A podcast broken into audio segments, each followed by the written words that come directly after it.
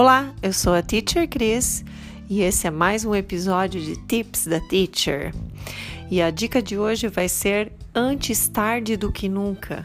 Já que eu tô gravando esse episódio às 10 horas da noite, antes tarde do que nunca em inglês, better late than never. Better late than never. Bye! Até a próxima!